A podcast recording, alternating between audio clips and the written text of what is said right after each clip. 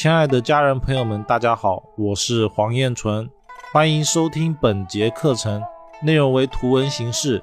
音频平台的朋友可以查看主页领取相关学习资料，以便学习更多完整内容。有了吉星呢，那就会一定有凶星。而一般呢，会有人会说是六煞，但我个人更喜欢叫它四煞二空。四煞二空呢，它还是辅助星，所以它还是要看你命盘的主星强不强。如果说命盘的主星够强的话，其实他们会化煞为用。就像八字里面，八字里面如果七煞的煞能被被制煞，它其实会成为一些比较大的格局，就是他的事业能力啊、财富说有质的飞跃，就是要看他的煞能不能被制。因为有煞的人才有冲劲嘛，所以煞其实是好东西，只是看它能不能被压制住。如果不能压制的时候，它才主凶。而这些煞星啊，它主要还是三合派在使用的，请阳跟陀罗。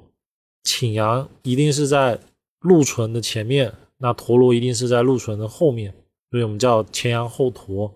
内容为图文形式，想要系统学习的朋友可以关注微信公众号“燕纯易学”领取图文内容。那这一块呢，请阳在八字里面叫任星，而这个请阳它其实也可以用在风水上，而且包括陀螺星其实非常好用。火星、铃星呢，也是它主要呢就是开阳火跟阴火。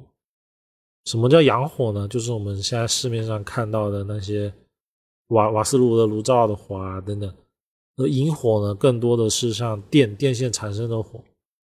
那再来是地劫地空星，这边要记住一点，地劫跟地空星它们是一套的，就是它要两颗星一起看才能知道它是不是吉或者是不是凶。那一般来说呢，地劫地空星如果在某些特定组合下，它会变得非常的可怕，所以它也是我们平常在看三合的命盘的时候一定要多加注意的星座。听众朋友们，大家好，课程内容较多，建议从第一节课课程总纲开始学习。